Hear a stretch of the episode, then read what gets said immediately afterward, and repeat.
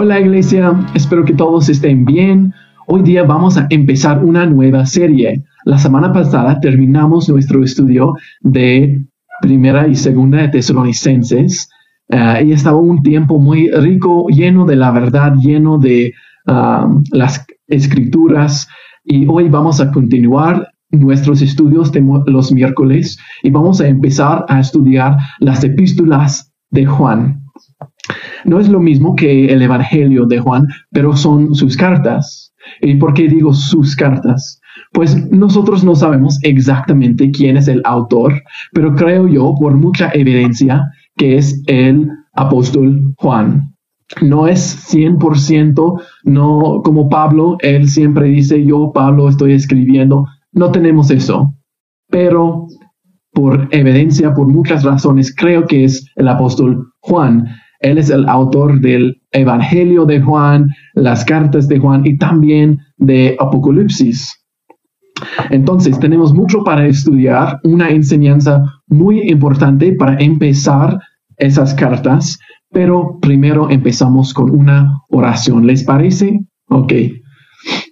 Señor Jesús, una vez más, venimos delante de ti con corazones listos para escuchar tu palabra. Señor, listos para conocer tu corazón. Señor, ayúdanos a entender lo que está escrito en la Biblia, Señor. Entender tus palabras a nosotros, Señor. Darnos tu mente y tu corazón, tu espíritu cuando estamos leyendo, Señor.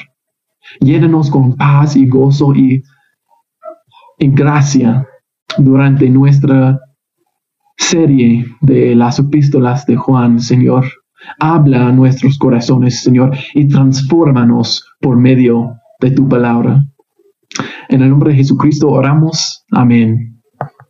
Ok, hermanos, como dije, vamos a estudiar las cartas de Juan o las epístolas de Juan. Pero antes de entrar con la enseñanza y con los versículos, quiero contarles un poco de la historia de quién es Juan y su vida es la historia de cómo un pescador con mucha pasión y celo puede tener intimidad con Jesús y conocer el corazón de Dios mismo. Es la historia de cómo un hombre así, con pecado, con faltas, con dificultades como tú y yo, puede convertirse en el hombre que escribió las cartas que vamos a estudiar.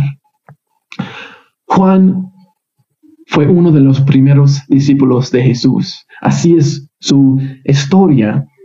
Él y su hermano Jacobo, ellos fueron pescadores con su padre. Es un trabajo familiar.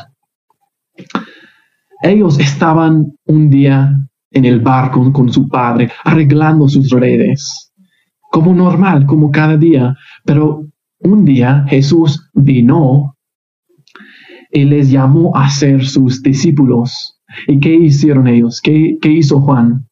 Dejaron su padre en el barco, dejaron su trabajo y siguieron a Cristo.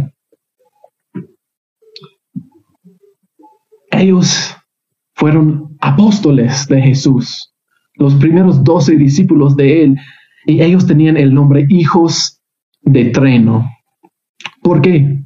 Pues no sabemos exactamente por qué, pero probablemente es por su carácter, sus palabras fuertes, porque tenían mucha pasión y celo por el Señor, porque ellos tenían deseos de ser hombres fuertes, hombres de fe, ellos querían llamar fuego de los cielos, sentar y estar sentados a los lados de Cristo en la eternidad. Ellos tenían mucha pasión.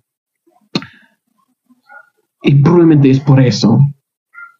Pero Juan y su hermano y, Pedro también fueron los tres amigos más cercanos a Jesús. Ellos tenían una intimidad profundo con él y compartieron la vida con Jesús, caminaron con Él todos los días, escucharon sus enseñanzas. Ellos vieron los milagros de Jesús y vieron su divinidad como Dios hecho carne. Ellos vieron el agua ser transformado en vino. Ellos ayudaron cuando Jesús alimentó los cinco mil con solo cinco panes y dos peces. Ellos vieron la transfiguración de Jesús en el monte. Y Jesús les dio la responsabilidad de preparar la Santa Cena. Jesús quería que ellos oraron con Él en el jardín de Getsemaní. Una intimidad. Ellos vieron todo de la vida de Cristo. Juan estaba ahí cuando los fariseos detuvieron a Jesús en el jardín. Él estaba a los pies de la cruz cuando Jesús murió y dio su vida por toda la humanidad. Juan, juntos con Pedro, vio la tumba vacía después de tres días. Y él también desayunó y habló con Jesús después de su resurrección al lado de un lago. Obviamente, hermanos, Juan es alguien muy cercano a Jesús. Él es el discípulo amado de Jesús. Ellos tenían una intimidad, un compañerismo, una confianza como amigos cercanos. Y Juan creció como un hombre de fe hasta que también se convirtió en uno de los líderes de la iglesia, uno de los primeros pastores. Y no quiero dar demasiada información de lo que vamos a ver o estropear los próximos, ah, las próximas semanas, pero él tiene una, un propósito en escribir esas cartas, porque él ha visto todo, él es un amigo cercano, él tiene intimidad con Cristo y él está escribiendo esas cartas a las iglesias por diferentes razones. Uno de los cuales es que Él quiere traer claridad a la iglesia en un tiempo cuando hubo mucha confusión. En aquel tiempo hubo diferentes miembros de la comunidad que no quisieron seguir las enseñanzas de Cristo, ni siquiera ah, ni quisieron seguir a Cristo mismo. Diferentes falsos maestros trataron de enseñar que la redención no es por medio de Jesús. Qué raro, ¿no? Ellos quisieron decir que es por medio de la luz divina que está dentro de cualquier ser humano. Ellos enseñaron que todo de material, del mundo material, todo de carne es mal. Entonces Dios no puede ser un hombre, no puede tener carne, porque Dios no es mal, Dios no es pecado, entonces Él no puede tener carne como nosotros. Otra vez, qué raro, qué mala enseñanza, ¿no? Ellos quisieran decir que Dios no puede tener forma física y que Jesús no existía realmente, solo en forma de espíritu. Y obviamente eso no es la verdad. Y obviamente Juan, uno de sus discípulos, uno de sus amigos, quería aclarar eso. Él estaba con Jesús. Él sintió sus abrazos, escuchó sus enseñanzas y caminó con él. Juan con sus cartas quiere dar testimonio de quién es Jesús. El propósito de Juan es que no todos nosotros podemos tener una relación y conocer realmente quién es nuestro Padre. El Dios de amor, de luz, de paz, de vida. Que nosotros podemos tener relación con este Dios no en una manera ah, espiritual, sí en una manera espiritual, pero no en una manera que no, que no es real, pero que podemos tener una relación real con nuestro Dios y que nuestro gozo sea completo. Entonces, hermanos, eso es la vida de, de Juan, eso es quién es Él, eso es por qué Él está escribiendo esas cartas. Y ahora Vamos a leer los primeros cuatro versículos. Entonces, si todos pueden abrir sus Biblias a Primera de Juan, capítulo 1, vamos a leer versículos 1 al 4, todos juntos. Entonces, Primera de Juan, capítulo 1, versículos 1 al 4. Lo que era desde el principio, lo que hemos oído, lo que hemos visto con nuestros ojos, lo que hemos contemplado y palpado nuestras manos con referencia a la palabra de vida, de la vida que se ha manifestado y que nosotros hemos visto, la y de la que damos testimonio es la que nosotros les anunciamos a ustedes, la vida eterna, la cual estaba con el Padre y se nos ha manifestado. Así que lo que hemos visto y oído es lo que anunciamos a ustedes, para que también ustedes tengan comunión con nosotros. Para que nuestra comunión, porque nuestra comunión es con el Padre y con su Hijo Jesucristo, les escribimos estas cartas para que el gozo de ustedes sea completo. Como dije, Juan tiene un propósito con sus cartas. Él quiere dar testimonio de quién es Dios y el compañerismo que ellos tienen con Él, que es un compañerismo real. Y, ellos, y Él quiere invitarnos a nosotros y a los que están escuchando sus cartas a participar en el mismo compañerismo.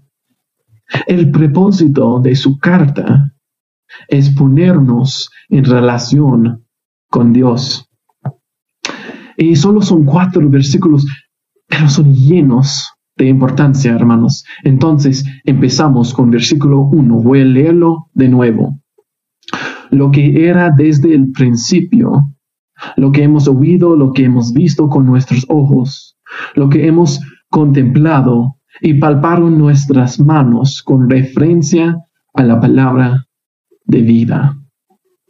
Entonces Juan está empezando su carta con una introducción, un recordatorio, para así decirlo, de la realidad de Cristo.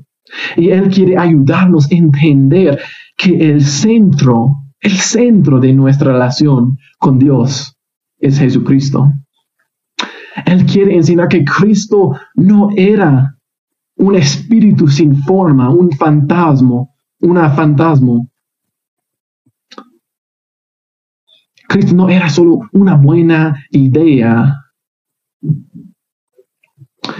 pero que Cristo que Jesús es real, hermanos, que Él es Dios hecho carne para hacer sacrificio por nosotros y darnos vida eterna. Jesús era desde el principio. ¿Qué quiere decir Juan con eso? Pues él está llamando nuestra atención a diferentes versículos en la Biblia que también hablan de el principio. Entonces, primero es Génesis capítulo 1, versículo 1. Creo que todos nosotros conocemos. Dios en el principio creó los cielos y la tierra. En el principio era solo una cosa, Dios. Él no es algo creado, no es parte de la creación. Él es el creador. Hermanos, Dios no es parte de la creación, Él es el creador. Él está fuera del tiempo. La Biblia no está diciendo que en el principio eh, parte de la creación, como el mundo ya existía, ahí es Dios. No, es decir, antes de la fundación del mundo, antes de la creación del universo, existía Dios afuera del espacio, afuera del tiempo, afuera de todo que tú y yo podemos comprender. Antes de todo era Dios. Y Dios creó todo que tú y yo podemos ver y entender. Entonces, eso es uno. También tenemos que leer Juan, el Evangelio de Juan, versículo 1 de capítulo 1. En el principio ya existía la palabra. La palabra estaba con Dios y Dios mismo era la palabra. Ok, ahora tenemos un poco más del contexto. Entonces, en el, en el principio era Dios y Dios creó los cielos y la tierra, pero también en el principio estaba o era la palabra y la palabra estaba con Dios en el principio y Dios mismo era la palabra. La palabra tampoco es parte de la creación, no es algo que los seres humanos hemos creado. Sí, ah, por inspiración de Dios, hombres han escrito la palabra, pero la palabra misma ya existía con Dios en el principio. La palabra es algo que trabajó con Dios y ayudó y complementó a Dios en su obra. Y los dos versículos que hemos leído hablan de la preexistencia de Dios. Y como vimos en versículo 1 de Primera de Juan, Él está escribiendo sobre lo que era desde el principio. Él está diciendo que Cristo es Dios que el mismo Cristo que conocieron en la tierra, que pasaron tiempo con Él, Él es Dios, Él es la palabra y Él existía desde antes de todo. Y como dice en el libro de Juan, su Evangelio, capítulo 1, versículo 14, y la palabra se hizo carne y habitó entre nosotros y vimos su gloria, la gloria que corresponde al unigénito del Padre en plenitud de gracia y de, verdad. Hermanos, la palabra, la palabra que existía desde el principio, se hizo carne. Cristo es la palabra, Cristo es la verdad. Él ha estado con Dios antes del tiempo, pero en su humildad, hermanos, en su gracia, en su misericordia, Él vino y habitó entre nosotros. ¿Para qué? Para mostrarnos la gloria del Padre y salvarnos de nuestros pecados, invitarnos a participar en su vida eterna. También quiero leer Malaquías capítulo 5 versículo 2. Eso habla también sobre la preexistencia y la eternidad de Cristo. Entonces, Malaquías versículo 5 o capítulo 5 versículo 2. Tú, Belén Efrata, eres pequeña para estar entre las familias de Judea, pero de ti me saldrá el que será Señor de Israel. Sus orígenes se remontan al principio mismo, a los días de la eternidad. Cristo no es parte de la creación. Él es parte de Dios. Él es la palabra y Él es parte de la eternidad. Tenemos que entender la divinidad la eternidad y la preexistencia de Jesús. Tenemos que entender que Jesús es Dios mismo, Dios hecho carne. Si no entendimos la divinidad de Cristo, no vamos a conocer a Él como realmente es. Él no es un buen profeta, no es un hombre chévere, no es un buen maestro, él es todas esas cosas, pero no solo es. Él no es alguien con buenas sugerencias. Jesús es Dios hecho carne. No, no puedo decirlo en otra forma. Jesús es Dios mismo, hermanos. Él existía antes de la fundación del mundo. Él es la palabra de vida, la palabra que tú y yo hemos recibido por medio del Espíritu Santo y por medio del testimonio de Juan y otros hombres como él. Y por medio de sus testimonios, nosotros podemos tener compañerismo y una relación con Dios mismo por medio de la palabra, del Espíritu y del testimonio de los apóstoles. Tú y yo podemos conocer el Rey de Reyes, el infinito Dios, el Creador del mundo. Y eso es exactamente lo que Juan está diciendo en los primeros versículos. Él, dijo, lo que hemos oído, lo que hemos visto con nuestros ojos, lo que hemos contemplado y palpado en nuestras manos. Él está diciendo que ellos conocieron el infinito. Ellos escucharon sus enseñanzas, sus palabras de ánimo, sus exhortaciones. Ellos vieron a Él caminar. Ellos desayunaron con Él, hablaron con Él. Ellos vieron a Él sanar gente. Ellos vieron a Él morir una muerte horrible y una muerte real. Ellos tocaron los hoyos en sus manos y en su lado después de su resurrección y ellos abrazan el Dios de los cielos. Ellos ah, saludaron a Él cada día. Ellos durmieron con Él en un jardín. Ellos oraron con el Dios mismo, el Dios infinito, el Rey de Reyes. Juan está diciendo que son testimonio de quién es Cristo. Juan era testigo de la realidad física y histórica de la vida de Jesús en la tierra. Los falsos maestros de aquel tiempo no saben de lo que están diciendo. Juan estaba ahí y su mensaje no está basada, basado en una visión o una gran idea o en filosofía humana. No es así. Ellos no dijeron nada por remores o por tradición o por sus propios pensamientos.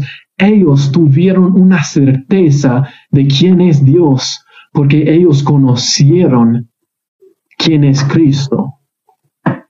Y todo lo que escribieron y predicaron es por medio de un compañerismo y una relación real y íntimo. Y como él dijo, Jesús es la palabra de vida.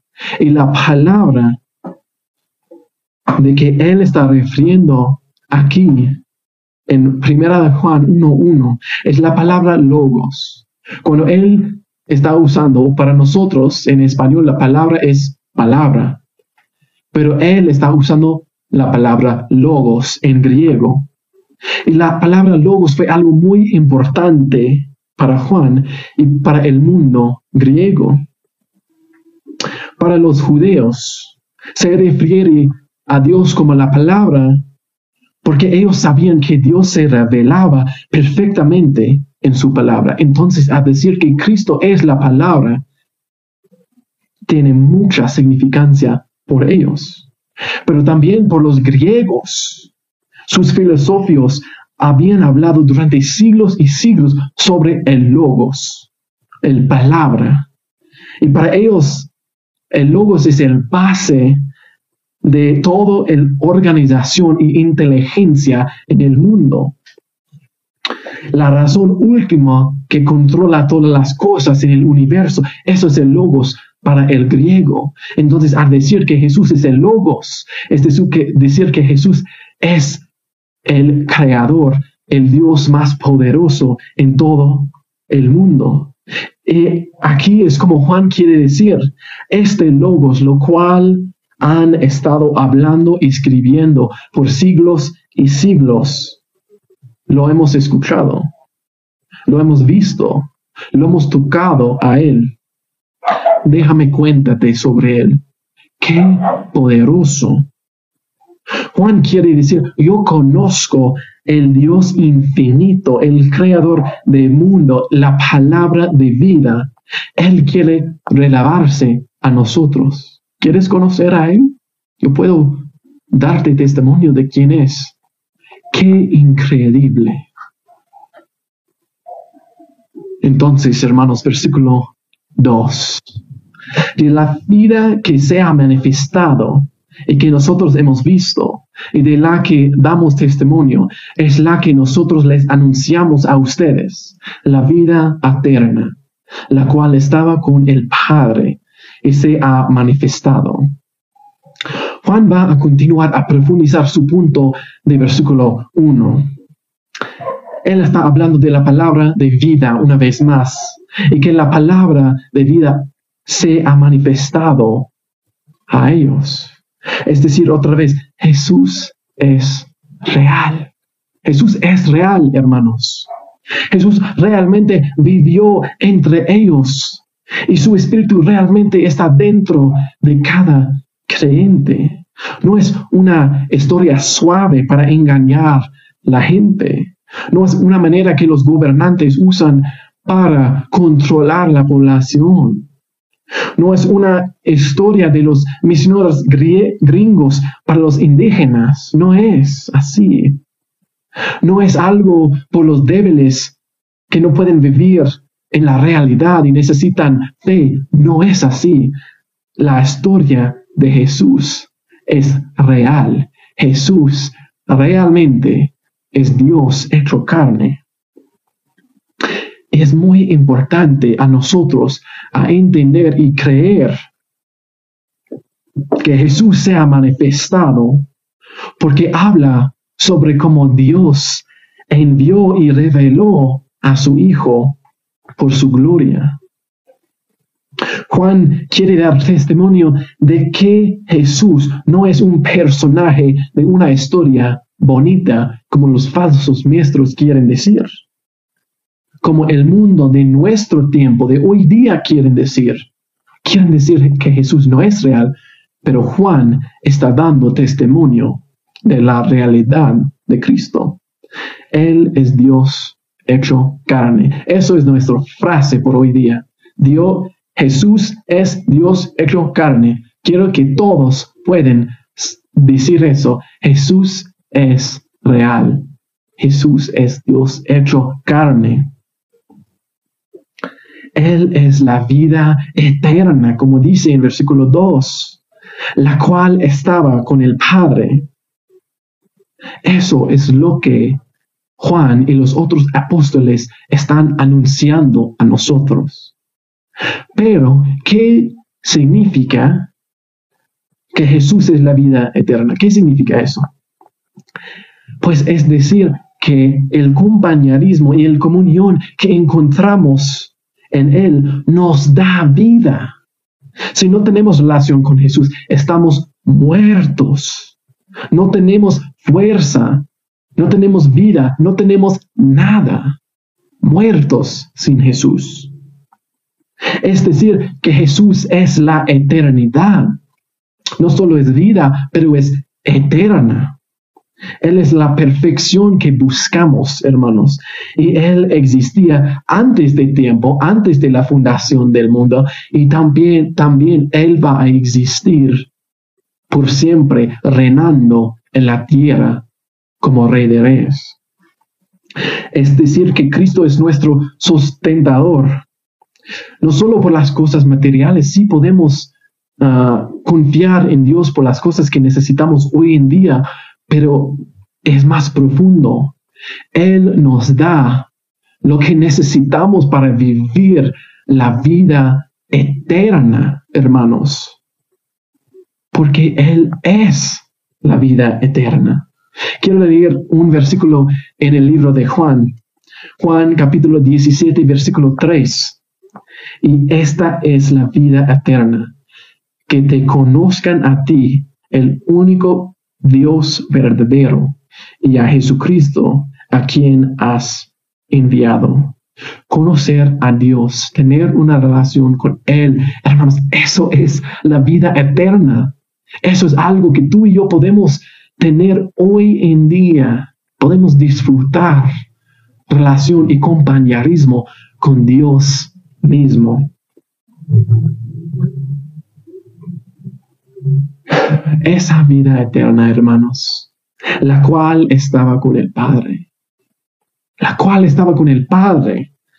La vida eterna se refiere a la naturaleza y la calidad de la vida que proviene de comunión con Dios, tal como se revela primeramente en la vida de Cristo y en la vida que Él ha compartido con nosotros. Este tipo de comunión, hermanos, viene de la unidad entre el Padre y Hijo. Y tú y yo podemos compartir en eso. Este se refiere a la, eterna, la relación eterna entre el Padre y el Hijo.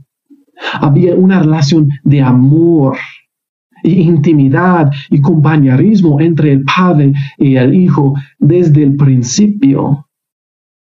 Y Jesús compartió eso con tú y con yo a través de su palabra, a través de testimonio. Y también Juan quiere compartir su testimonio y el compañerismo que tienen con nosotros.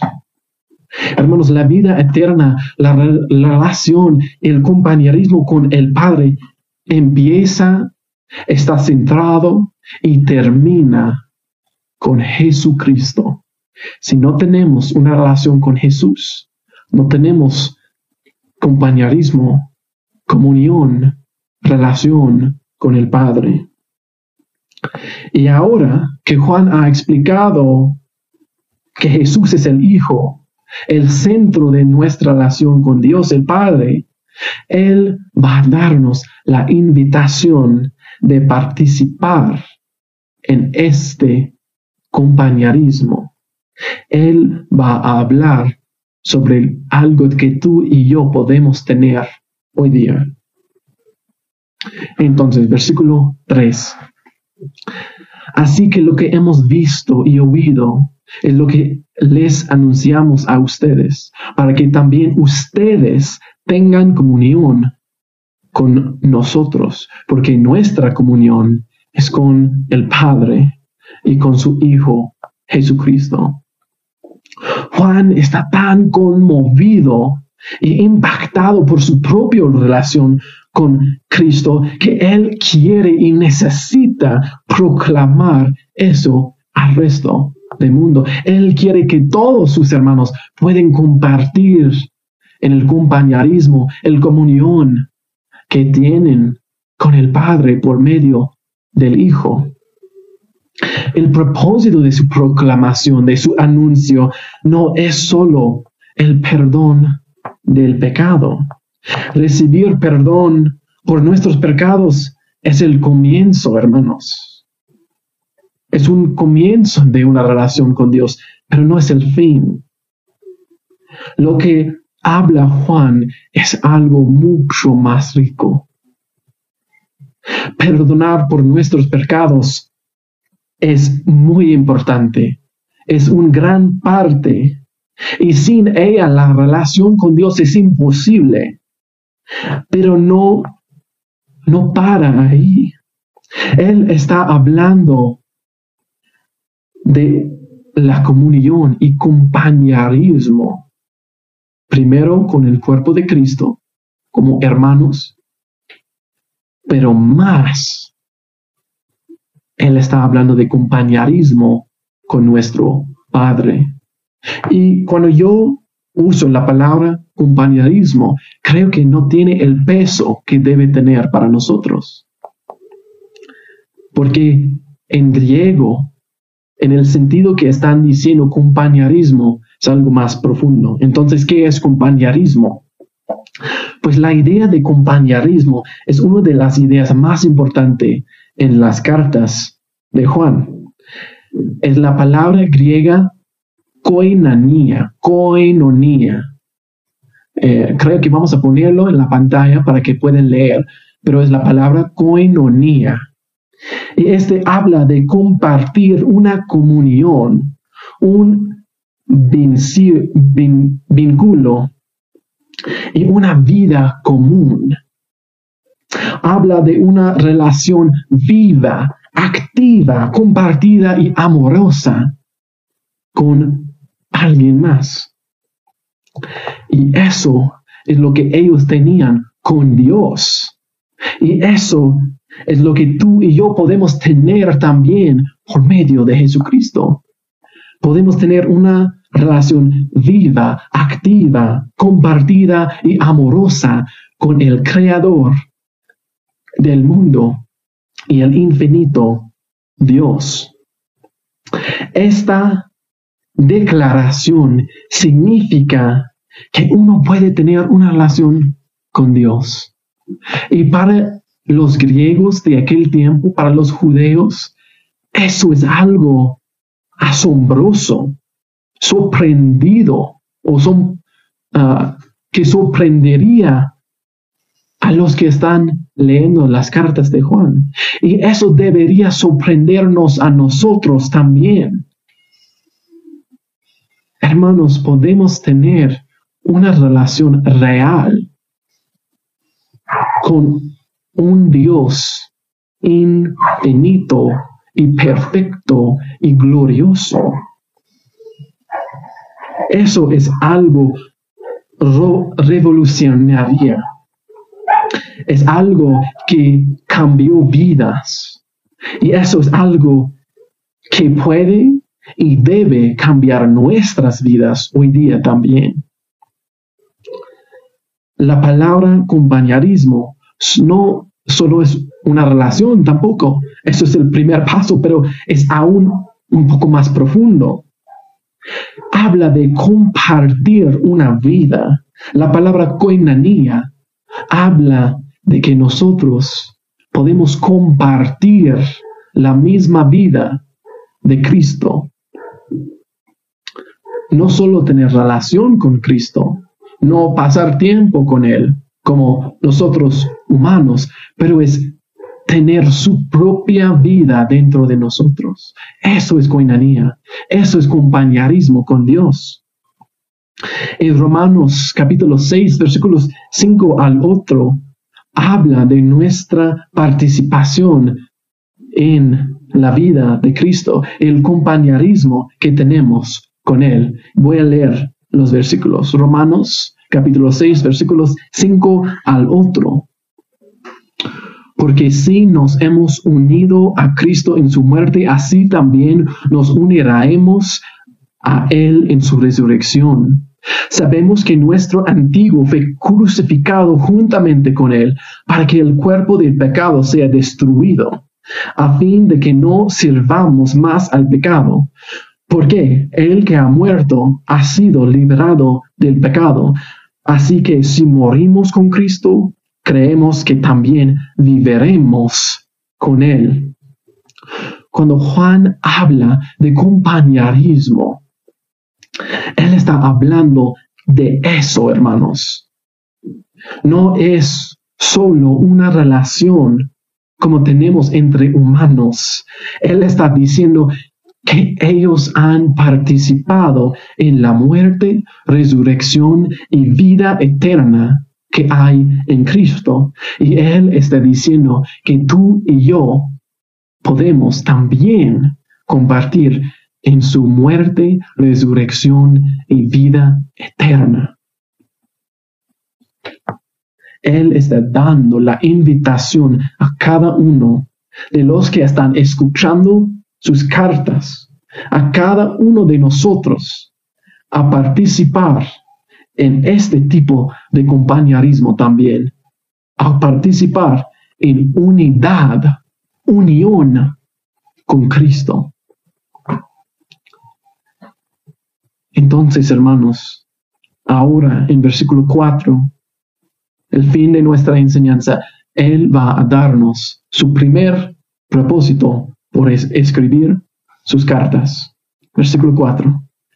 Les escribimos estas cosas para que el gozo de ustedes sea completo. Hermanos, el resultado de la relación con Dios y Cristo es gozo. Y yo sé que muchos de nosotros no sentimos gozo todo el tiempo, pero cuando estamos más llenos de su vida, cuando estamos participando más y más en su vida, cuando estamos leyendo la palabra de vida, alimentándonos con el pan de vida, agua viviente, cuando estamos llenos de su espíritu y su vida, más y más cada día vamos a estar llenos de gozo. El resultado de compañerismo es la plenitud de gozo. Esta alegría es una sensación permanente de paz y contentamiento basada en Dios. Y en oposición, la felicidad, que no es lo mismo, es una sensación de optimismo y jovialidad basada en las circunstancias. No, está, no tenemos la promesa de felicidad, tenemos la promesa de gozo, que es mucho más rico. Y el gozo cristiano es algo muy importante por nuestras vidas, pero es atacado por muchos lados. Las circunstancias externas, los estados de ánimo, las emociones, el pecado mismo. Cada uno intentan quitarnos la alegría o el gozo. Pero sin embargo, la alegría del cristiano no se encuentra en las cosas de este mundo. Cuando Juan escribió esas cartas, esas cosas, él escribió sobre esta relación de compañerismo y amor que encontramos en Jesús y que podemos compartir con el Dios el Padre y su Hijo Jesucristo. Entonces, para ir terminando, hermanos, un resumen muy rápido. Juan comenzó a hablar sobre el principio, el Dios eterno, que Él era antes de todas las cosas. Él nos dijo que Dios se manifestó físicamente entre nosotros y que Él y otros podrían dar testimonio de esto, ¿verdad? Él nos dijo que este Dios es la palabra de vida, el logos, él nos dijo que este Dios es distinto, distinto pero unificado a la persona de Dios el Padre. El Hijo y el Padre son unidos. Él nos dijo que podemos tener compañerismo con Dios mismo y que podemos compartir en su muerte, resurrección y vida eterna. Él nos dijo que este Dios es eterna. La palabra de vida que estuvo físicamente presente con los discípulos y los demás, que ahora está presente para que tú y yo podemos conocer a Él, que este Dios es el Hijo Jesucristo. Y que finalmente Él nos dijo que el compañerismo con Jesús produce una vida de plenitud y de gozo. Hermanos, eso es algo increíble y poderoso para cada uno de nosotros. Y tengo unas aplicaciones finales para cada uno de nosotros. Uno, Jesús es real. Tenemos que creer en eso. Jesús es real. No es una historia suave, es un hombre real. Dos, Jesús es el centro de nuestra relación con Dios. Tres, Jesús es la vida eterna. Cuando tenemos compañerismo con Él, vamos a tener compañerismo con el cuerpo de Cristo, pero también con Dios mismo en una manera profunda e íntima.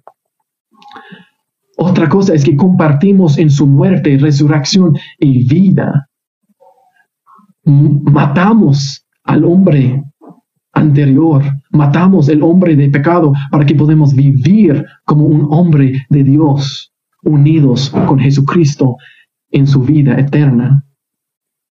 Y si compartimos en todo eso, si tenemos compañerismo con Jesús y con Dios mismo, vamos a tener un gozo completo pero algo práctico, algo para poner en práctica, cómo compartimos en este tipo de compañerismo con Dios y con el Hijo? Pues primero tenemos que conocer quién es Dios, quién es el Padre, quién es el Hijo, quién es el Espíritu. Y podemos hacer eso por medio de su palabra y los testimonios de los apóstoles. También tenemos que recibir perdón por nuestros pecados, porque Dios es perfecto, perfección, y Él no puede tener compañerismo con el pecado. Entonces tenemos que recibir perdón de pecado por medio del sacrificio de Jesucristo en la cruz. Y tenemos que entrar y participar en una relación con Dios y con nuestra familia en Cristo. Tenemos que vivir vidas de acuerdo con su palabra. Entonces, hermanos, conozcan, deben conocer su Dios, su Padre, el Hijo, el Espíritu. Deben leer la Biblia, deben hablar con tu Padre por medio de oración y deben pasar tiempo como familia en Cristo y tener compañerismo con el cuerpo de Cristo, con Cristo mismo y con el Padre Dios infinito. Entonces terminamos con una oración. Señor Jesús, gracias por tu palabra, gracias por las cartas de Juan, gracias por su vida, que Él te ha conocido y que Él puede dar testimonio de tu gloria, que tú er-, eres alguien real, sino que tú eres nuestro Salvador, nuestro Señor, que por medio de tu sacrificio, por medio de tu muerte, resurrección y vida, podemos compartir en todo eso y tener compañerismo, coinanía con nuestro Padre eterno.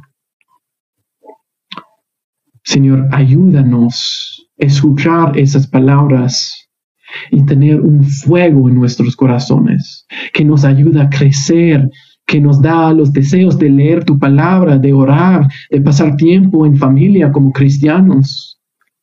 Señor, ayúdenos a poner en práctica las cosas que escuchamos y Señor, suavizar nuestros corazones para escuchar a los próximos, las próximas enseñanzas, Señor. Ayúdanos a tener corazones y mentes abiertos y listos para recibir quién eres tú, Señor. Ayúdanos en las próximas semanas conocerte más y más para tener un compañerismo contigo íntimo y eterno. En el nombre de Jesucristo oramos. Amén. Hermanos, muchas gracias por conectar a nuestros estudios. Espero que están emocionados a continuar leyendo y estudiando las cartas, las epístolas de Juan les animo a leer más adelante para tener en mente lo que vamos a estudiar y ir participando en la vida eterna que tenemos en Cristo. Espero que todos tengan una buena semana, que pueden conectarse a todos los servicios que tenemos por Facebook, por Zoom, y que pueden participar en el compañerismo del cuerpo de Cristo y el compañerismo que tenemos con Dios mismo. Entonces, iglesia, Dios les bendiga y buenas noches.